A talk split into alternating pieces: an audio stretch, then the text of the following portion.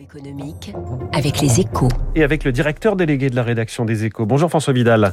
Bonjour François. Jean-Michel Blanquer est prêt à corriger sa réforme. Face aux critiques de plus en plus vives sur le recul de l'enseignement des maths au lycée ces deux dernières années, le ministre de l'Éducation envisage de rendre cette matière de nouveau obligatoire en première et en terminale. Un changement euh, de pied euh, qui est assez bienvenu selon vous François.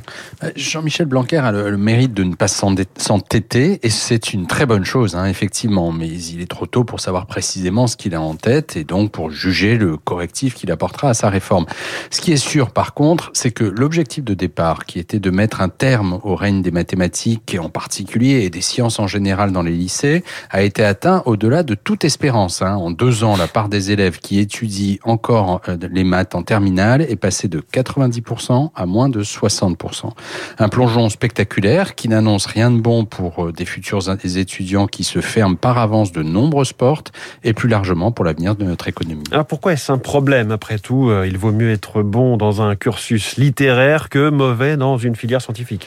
Oui, mais le fait que le choix ait lieu dès la fin de la seconde pose un double problème. D'abord parce qu'il il se traduit par des réflexes stéréotypés qui conduisent les garçons à plutôt privilégier les sciences et les filles à s'orienter davantage vers les lettres. Résultat, la part des filles étudiant les maths en terminale a fait un bond de 25 ans en arrière depuis l'instauration de la réforme. Ensuite, parce qu'avec le développement de l'économie de la connaissance, nous aurons forcément besoin de plus d'ingénieurs, de chercheurs et de data scientists qu'aujourd'hui. Ce n'est donc pas le moment de réduire dès le début du secondaire, du secondaire le réservoir des futurs bacheliers ayant une culture scientifique. Cela fait bien longtemps que la France a renoncé à son excellence historique en maths, mais il ne faudrait pas qu'elle finisse par en faire un savoir réservé à une simple minorité. Merci François Vidal. Je donne la une de votre journal Les Échos.